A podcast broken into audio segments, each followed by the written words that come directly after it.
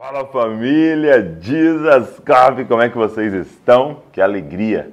Mais um domingo, um domingo nosso de cear, de sentar à mesa do Senhor, onde nós estamos reunidos nas nossas casas, cara. Que alegria, que alegria a gente poder estar aqui olhando um no rosto do outro, sentando um no sofá do outro, podendo partir o pão é, e poder viver o que a palavra diz, né? De se alegrar com os que se alegram e de chorar com os que choram e de poder ter comunhão e conhecer ainda mais um ao outro, poder conhecer a Cristo através da vida do outro, isso é maravilhoso. Eu espero que em cada casa a presença de Deus esteja sendo manifestada nesse dia e que a gente possa ser marcado pelo Senhor através do corpo dele. E olha, nós estamos muito felizes porque hoje é o último dia da nossa série Excelências de Cristo. E como a gente aprendeu nessa série. Meu Deus, eu fui muito abençoado nessa série, porque nós estamos mergulhando ou mergulhados em conhecer quem é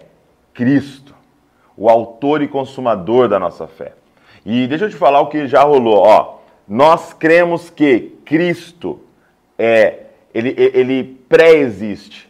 Primeiro dia a gente falou da pré-existência, ou seja, antes de tudo ser criado, ele já existia. Ele era, ele é e ele sempre será. Ele é o criador de todas as coisas. Gente, Cristo é aquele que através dele tudo foi criado, tudo subsiste nele. Olha de quem nós estamos falando.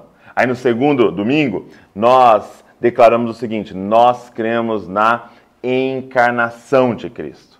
É isso mesmo. Esse criador de todas as coisas decidiu entrar entrar na sua criação, entrar na história e se revelar a nós. E a gente juntos aqui meditou sobre a encarnação de Cristo. Na terceira semana, nós falamos, mas esse Cristo morreu. É isso mesmo. Ele entregou a vida e a gente é, é, parou para refletir e, e ver a crucificação de Cristo, a morte que nos salva, que nos perdoa dos pecados, que pagou o preço pelos nossos pecados.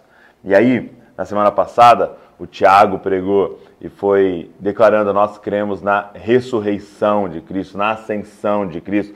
Nós cremos que Ele está vivo e encarnado. Hoje, presta atenção nisso, há um judeu de 33 anos sentado no trono, governando todo o universo. E hoje é o último domingo.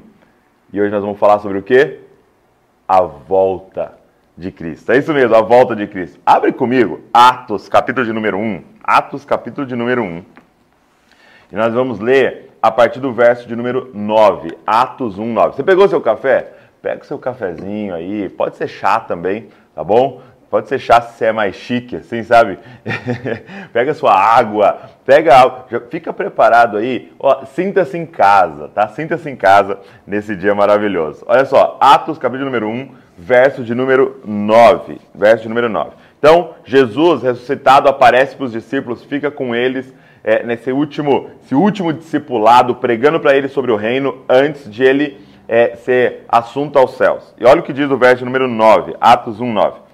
E quando dizia isso, Jesus, vendo eles, foi elevado às alturas. Então Jesus começa a ser elevado às alturas. E uma nuvem o recebeu e ocultando aos seus olhos. Então os discípulos não estão mais vendo ele. E estando com os olhos fitos no céu, enquanto ele subia, eis que junto dele se puseram dois homens vestidos de branco, os quais lhes disseram, então, presta atenção, Jesus é assunto aos céus, ele some nas nuvens e de repente eles estão lá olhando para o céu, todo mundo com os olhos fixos no céu, já começando a bater aquela saudade. De repente vem dois homens de branco, dois anjos, ok? E eles dizem assim, ó: Homens galileus, por que estáis olhando para o céu?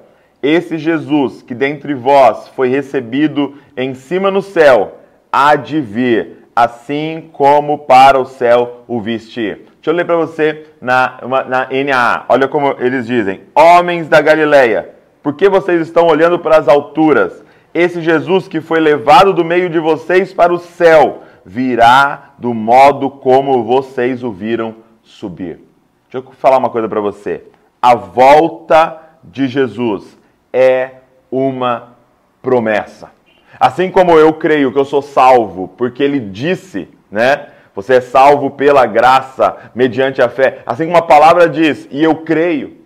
Assim como eu creio na cura, assim como eu creio em cada uma das promessas, há uma promessa aqui: Jesus vai voltar. Ele vai voltar e vai governar sobre toda a terra. Gente, todas as nações irão até Jerusalém. Todos os, os reis, né, na nossa linguagem, presidentes, irão para Jerusalém para aprender como que governa as nações. Ele irá voltar e vai governar todas as nações, colocando tudo em ordem. É uma promessa. Agora, entenda uma coisa.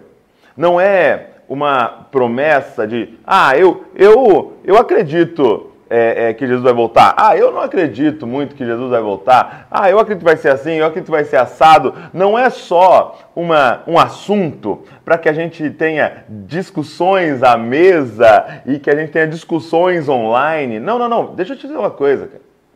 Crer na volta de Jesus, crer verdadeiramente na volta de Jesus, molda o nosso estilo de vida. Crer na volta de Jesus molda o nosso estilo de vida. Alguém que crê na volta de Jesus vai ter um estilo de vida completamente diferente de alguém que não crê na volta de Jesus. Isso precisa, tem que mexer com a forma que a gente está vivendo. Ó, deixa eu, deixa eu dar um exemplo. Imagina que é, eu digo assim para você, olha, você vai é, morar nos Estados Unidos, ok? Vou mandar você lá para os Estados Unidos.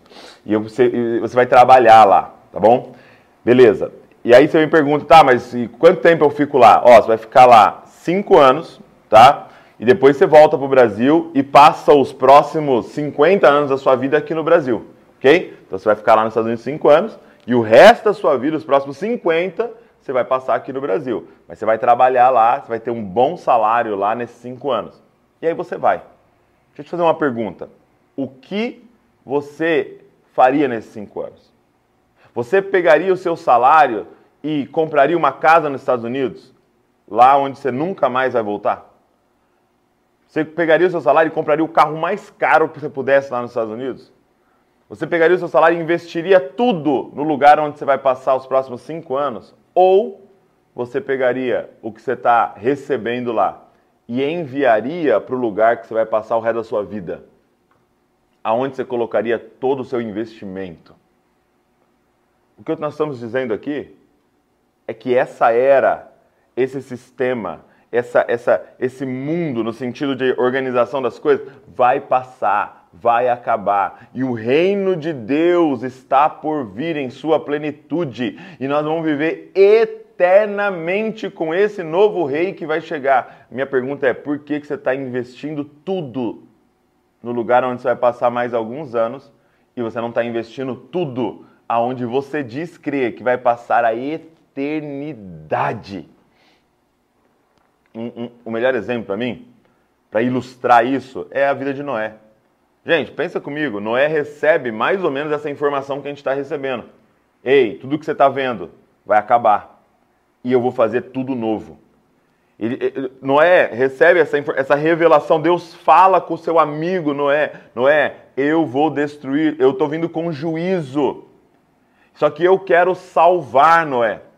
Então Noé faz o seguinte: constrói para mim uma arca que vai passar, que vai suportar esse, essa ira e vai passar para a próxima era. Vai passar pelo meu juízo. Ok? E é uma arca de salvação. Constrói ela grande o suficiente para os animais, mas também grande o suficiente para todo aquele que crê nessa mensagem. E aí eu te faço uma pergunta. Noé sabia que tudo o que ele estava vendo ia passar e que algo novo seria feito. Deixa eu fazer uma pergunta: você acha que Noé continuou comprando terrenos? Meu irmão, ele ia herdar a terra inteira. Você acha que Noé continuou preocupado com as coisas daqui? Você acha que Noé continuou preocupado se ele estava completamente na moda e tal? Não. Deixa eu fazer uma pergunta: você acha que Noé continuou juntando dinheiro? A resposta é sim. Ele continuou juntando dinheiro. Você acha que Noé continuou trabalhando que nem um maluco? A resposta é sim. Ele continuou trabalhando que nem um maluco. Minha pergunta é: para quê? aonde ia o dinheiro de Noé? Aonde ia o esforço de Noé? Aonde ia o tempo de Noé? Aonde ia o trabalho de Noé? O trabalho, o tempo, o esforço de Noé era pensando naquilo que estava por vir, porque ele sabia que era só questão de tempo dessa promessa ser cumprida. Muda completamente o estilo de vida, a ponto de as pessoas da época de Noé um, considerá-lo um maluco. Por quê? Porque ele cria em uma mensagem. Deixa eu te falar uma pergunta: você crê nessa verdade, nessa promessa? Jesus vai voltar. Então, se você crê nisso, tem duas coisas principais que eu queria mostrar e pensar com você. Abre comigo Mateus 24. Mateus, capítulo de número 24. Volta lá um pouquinho se você estava em Atos. Mateus 24, gente, é o texto escatológico, né? É o texto que Jesus fala sobre o seu retorno. Porque os discípulos estão perguntando. Olha, olha Mateus 24, verso 3. Jesus estava sentado no Monte das Oliveiras quando os discípulos se aproximaram dele em particular e lhe pediram: Diga-nos, quando essas coisas vão acontecer? E que sinal haverá da sua vinda e do fim dos tempos? Olha que pergunta maravilhosa. Qual que é o sinal do seu retorno, Jesus? Como é que eu sei que você está voltando? Tá? Então ele vai falar dos sinais. Ele diz assim: ó, Jesus respondeu: Tenham cuidado para que ninguém os engane, porque muitos virão em meu nome dizendo eu sou o Cristo, e enganarão a muitos. E vocês ouvirão falar de guerras, rumores de guerras. Fiquem atentos e não se assustem, porque é necessário que isso aconteça, mas ainda não é o fim. Porque nação se levantará contra nação e reino contra reino, haverá fome, terremoto em vários lugares. Porém, todas essas coisas são o princípio das dores. Vocês serão entregues para serem maltratados e eles vão e eles os matarão. Vocês serão odiados por todas as nações por causa do meu nome. Nesse tempo, muitos hão de se escandalizar, trair e odiar uns aos outros. Muitos falsos profetas se levantarão e enganarão a muitos. Por se multiplicar a maldade, o amor de muitos se esfriará. Aquele, porém, que ficar firme até o fim, esse será salvo. E será pregado esse evangelho do reino por todo o mundo para testemunho a todas as nações. Então virá o fim. Gente, presta atenção no que eu vou te falar. Aqui eu quero, te mostrar dois sinais do fim dos tempos, ok? Dois sinais do fim dos tempos que molda o nosso estilo de vida, duas formas de estilo de vida que a gente tem que ter para o fim dos tempos, para a volta de Jesus. Quando a gente olha para esse texto, a gente tem a tendência a, a, a focar é, no verso de número 7, por exemplo, porque nação se levantará contra nação, reino contra reino, haverá fome, terremoto em vários lugares. A, gente olha para isso e a gente olha para esses sinais, que são sinais, que são aqueles sinais que não tem como a gente fazer nada. Tem como você fazer alguma coisa? Fala assim, não, eu, eu vou parar terremoto.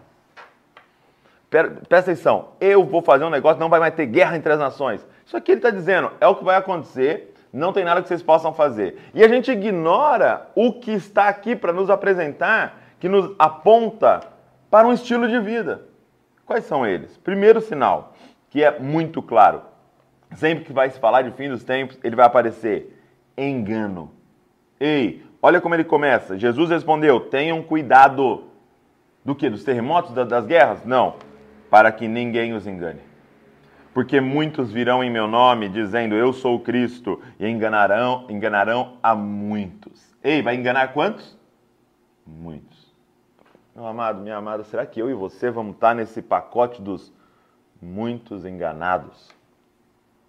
Será que eu e você vamos estar nesse, nesse meio dos muitos enganados? Gente, nós podemos falar sobre, e, é gostoso, eu gosto também de falar sobre especulações, sobre o fim dos tempos, e será que o anticristo vem dali, vem de cá e tal, mas é, isso acaba quase que sendo secundário no, no seguinte sentido: a, a questão principal é que tudo vai vir para nos enganar. E agora a minha pergunta é: como é que a gente vai se blindar sobre esse sinal do fim dos tempos, o engano, que já está acontecendo? Quantos falsos cristos estão sendo pregados? Quantos falsos evangelhos estão sendo pregados? E talvez nós estamos caindo nessa. Por quê? Engano. Gente, tem um tem um irmão da nossa comunidade aqui, gente, que parece muito comigo, de verdade. De verdade assim. Porque assim, todo mundo fala, ah, o barbudo ali de óculos, é, fala que parece comigo. Esse aqui parece comigo. Eu vou até pedir para a galera colocar uma foto para vocês verem. Dá uma olhada nisso, gente. Às vezes, assim, quando eu olho de relance, até eu tô pensando que sou eu ali.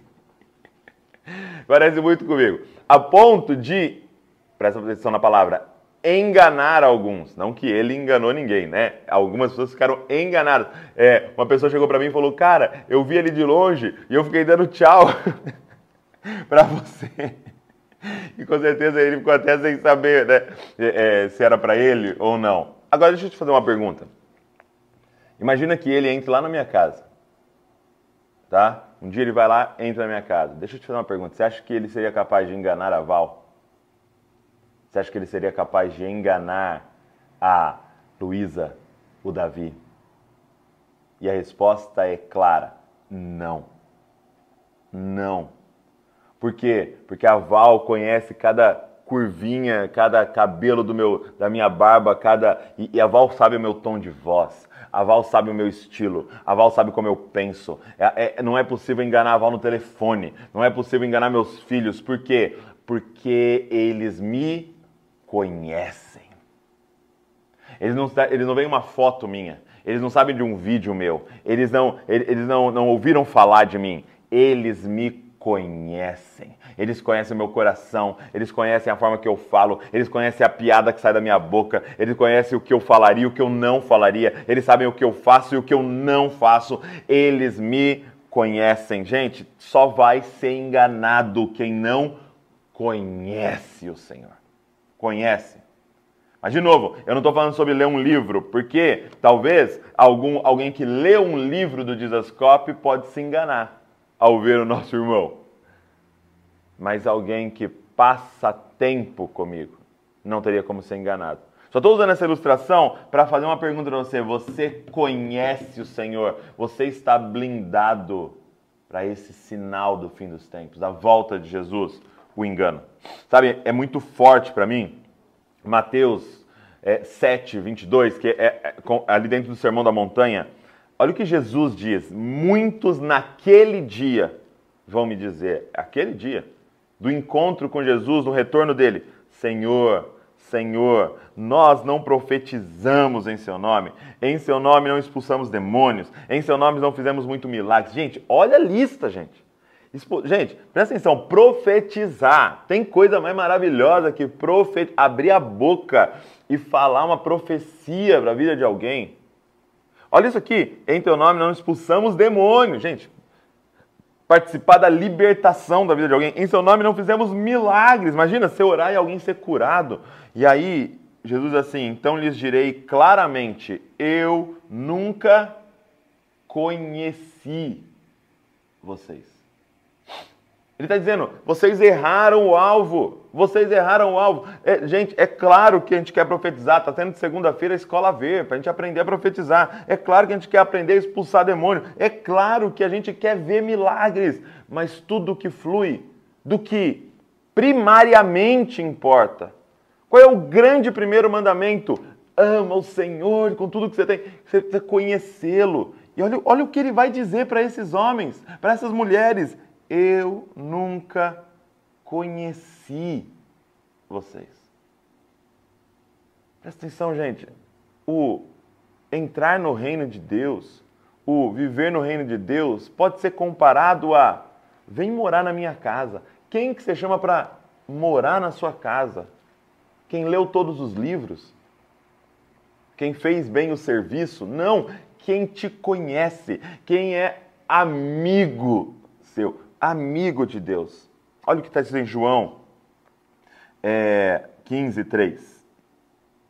E a vida eterna é esta: que conheçam a Ti, o único Deus verdadeiro, e a Jesus Cristo a quem enviaste. Perdão, João 17, 3. E a vida eterna é esta. Olha isso. A vida eterna é essa. Dois pontos. Que conheçam a Ti, o único Deus verdadeiro, e a Jesus Cristo a quem enviaste. Primeiro sinal do retorno de Jesus. Em engano. Primeiro antídoto, um estilo de vida de conhecer Jesus. Não tem outro caminho, meu amado. Se você não está todos os dias debruçado sobre a palavra de Deus. Eu não estou falando de livros. Eu, gente, você sabe o quanto a gente ama livros. que está ao redor, né, explicando, ensinando, irmãos experientes, mas estou falando de tempo na palavra de Deus, na palavra de Deus, conhecendo o, o, coração de Deus. Sabe um desafio que eu quero fazer para você? Toda vez que você estiver lendo a Bíblia, pergunta qual é o coração de Deus por trás disso aqui. Qual é o coração de Deus? Para que, como no exemplo né, da Val, de me conhecer, é que você saiba, ele não faria isso. Ele não faz isso. Eu conheço ele. Ele não fala assim, eu conheço ele. Eu conheço o coração dele. Eu conheço, eu estou há anos passando tempo com ele na palavra e na oração. Na oração é você rasgar o seu coração. Falar a verdade, a realidade de como você está, que talvez você não teria coragem de falar para ninguém. Falar os absurdos que você tiver que falar, mas diante do seu pai e ouvi-lo. Ouvi-lo nesse lugar delicioso de comunhão para qual nós fomos criados, conhecer a Ele. Agora, qual é o segundo sinal da volta de Jesus? Segundo sinal da volta de Jesus. E aí é muito claro, né? Segundo sinal, no verso número 9, diz assim: olha, Mateus 24, 9. Vocês serão entregues para serem maltratados, e eles os matarão. Vocês serão odiados por todas as nações por causa do meu nome. Nesse tempo, muitos vão de se escandalizar, trair, odiar uns aos outros. Segundo sinal da volta de Jesus é perseguição. Gente, como isso está se alinhando? Se alinhando mais e mais, até mesmo é, é, em lugares como tão pacíficos como o Brasil. Você já está vendo isso acontecendo de forma mais acentuada no, nos Estados Unidos, por exemplo, está bem próximo de nós. Está vendo isso acontecendo de forma muito clara já na Europa e no Oriente Médio, já de forma física, literal. Mas as coisas estão se alinhando, se alinhando para aqueles que continuarem se posicionando na verdade, na palavra, dizendo que, chamando de pecado que a palavra chama de pecado, chamando de, de santidade que a palavra chama de santidade, as coisas estão se alinhando para isso. Perseguição. Aqui ele está dizendo de ser entregue, maltratado, morto. E aqui não está falando de morte espiritual, não, meu. Não está falando, tá falando de coisas literais. E a pergunta é como é que se prepara para a perseguição. Porque ele, ele vai dizer: aquele que perseverar até o fim vai vencer.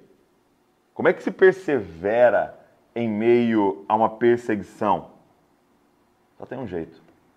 Se na primeira parte é só não será enganado quem conhece ao Senhor, a segunda parte é só irá resistir até o fim quem ama o Senhor de uma forma muito intensa. Muito intensa. Gente, se um dia eu chegasse para você e falasse, ó, seu filho está doente e ele vai morrer e precisa dar um rim para ele, você daria? Claro que você daria. Você iria para a cirurgia e falaria, pega uma faca, me abre e arranca um órgão meu. Por quê? Porque é o tanto que você ama é o tanto que você é apaixonado. Quem é que vai resistir diante da perseguição? Dizendo, nega seu Jesus, é, nega a palavra, nega. Você vai falar, não, mas vai, você vai perder emprego, você vai perder status, você vai perder amigos, e daqui a pouco você vai, pode perder a vida. Você vai dizer, não, não, não. Gente, nós fomos profundamente marcados essa semana com o, o podcast com a Ariadna, com histórias com histórias de cristãos em todo o mundo que disseram: Não, eu amo a mensagem da cruz e até morrer eu a vou proclamar. O que, que é isso? Amor profundo por Cristo. Amor. E talvez você está se perguntando, como é que eu faço para crescer no meu amor por Jesus? Só tem um jeito. Se você todos os dias, todos os dias, passar o dia mergulhado no quanto Ele te ama. Crescer em amor por Jesus não é aprendendo a amá-lo mais, é aprendendo o quanto ele te ama, porque amar a Deus é uma resposta do nosso coração. A boa notícia, ele me ama. Enquanto éramos inimigos, ele deu o único filho dele para morrer por mim e me adotar como filho. Ele me ama, ele me ama. E aí, quando você começa a cada vez mais entrar em contato com o amor dele, o seu coração responde, amando ele acima de todas as coisas. Gente, olha o verso. Deixa eu te dar um versículo que você pode ficar uma semana, você pode ficar um mês, você pode ficar sua vida inteira nele, se você quiser. João 15, 9. João 15, 9, gente, ele é um, ele é um oceano. de profundidade. Se você quiser ficar nele, você pode ficar nele. Entendendo o amor de Deus por você. Olha isso que Jesus está declarando. Como o Pai me amou, também eu amei vocês. Permaneçam no meu amor. Meu amado, é, é, assim, eu, às vezes eu vejo que palavras em português e na nossa linguagem humana não conseguem expressar isso aqui. Porque ele está pegando e dizendo assim, como é que eu falo para eles o quanto eu amo eles? Deixa eu, deixa eu pensar. Lembra na, no filme lá, né? Pai, eu, amo, eu te amo sei quantos bilhões, lá a menininha fala, né? Eu te amo não sei quantos bilhões. Ai, que lindo. Ó, meu amor dá a volta no planeta cem vezes. Esse é o tamanho do meu amor. Aí Deus está aqui. Como é que eu falo? Como é que eu falo para eles? Já sei. Como o pai ama o filho. Ele está dizendo da trindade, gente. Ele está falando sobre esse amor eterno. Ele está falando sobre esse ser que não tem início e não tem fim, que desde a eternidade eles estão nessa relação perfeita, profunda, maravilhosa de amor. Ele está dizendo: deixa eu dizer a intensidade que eu amo você. Ouça o que eu estou dizendo, meu amado. Você que está em casa hoje, entenda a profundidade que Ele nos ama, assim como o Pai me ama. Eu amo você.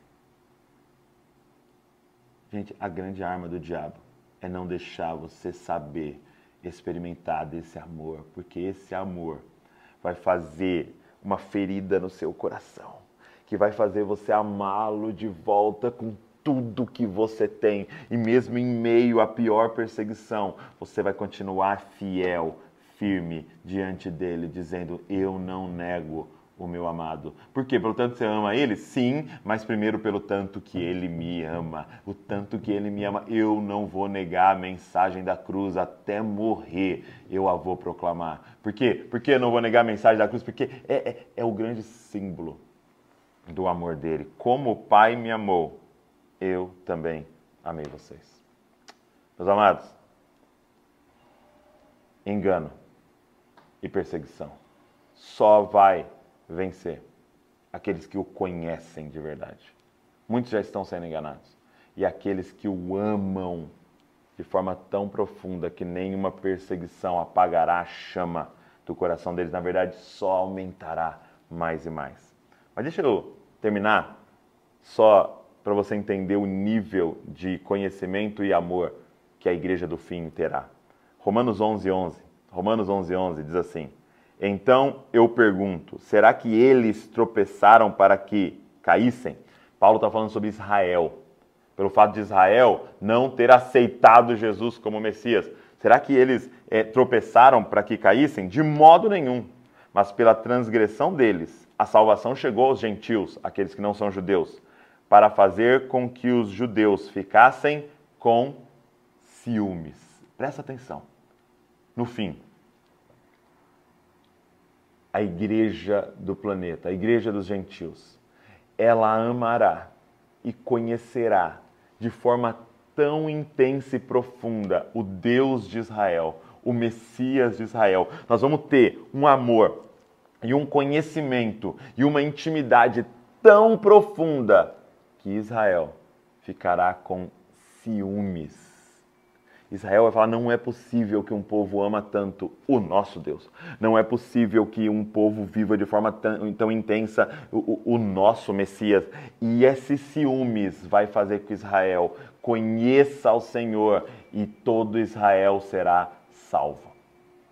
Esse é o nível de intensidade do amor e do conhecimento que a igreja que vai ver Jesus voltar terá.